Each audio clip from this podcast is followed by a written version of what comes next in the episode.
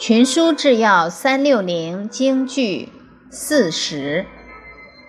文王好仁，故人兴；得势而敬之，则适用。用之有礼义，故不治其爱敬，则不能尽其心，则不能尽其力。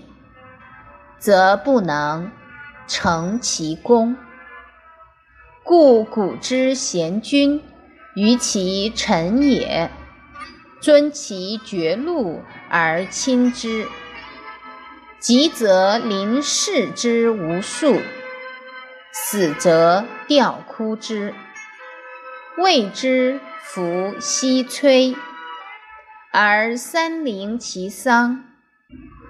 未敛不饮酒食肉，未葬不举乐。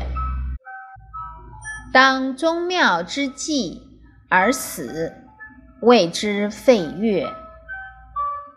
故古之君仁者，于其臣也，可谓尽礼矣。故臣下莫敢不竭力尽死。以报其上。卷十七，《汉书》五。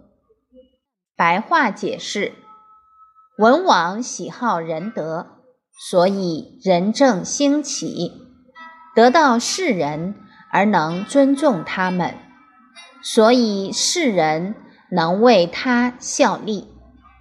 文王又能以礼义态度相待，所以。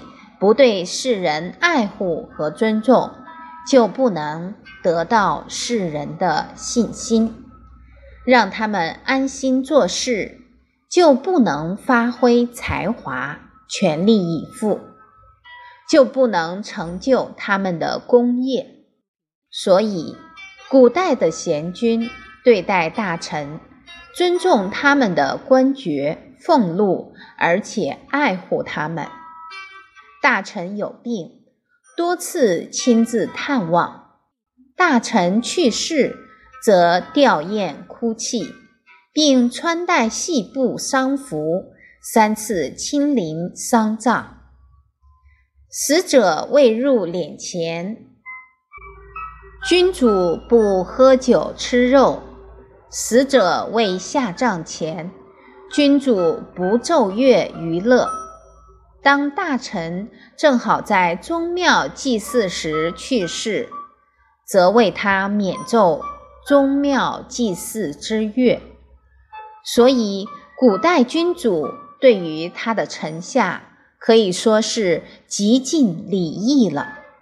所以，臣下内心不敢不尽心竭力，鞠躬尽瘁，报效君主。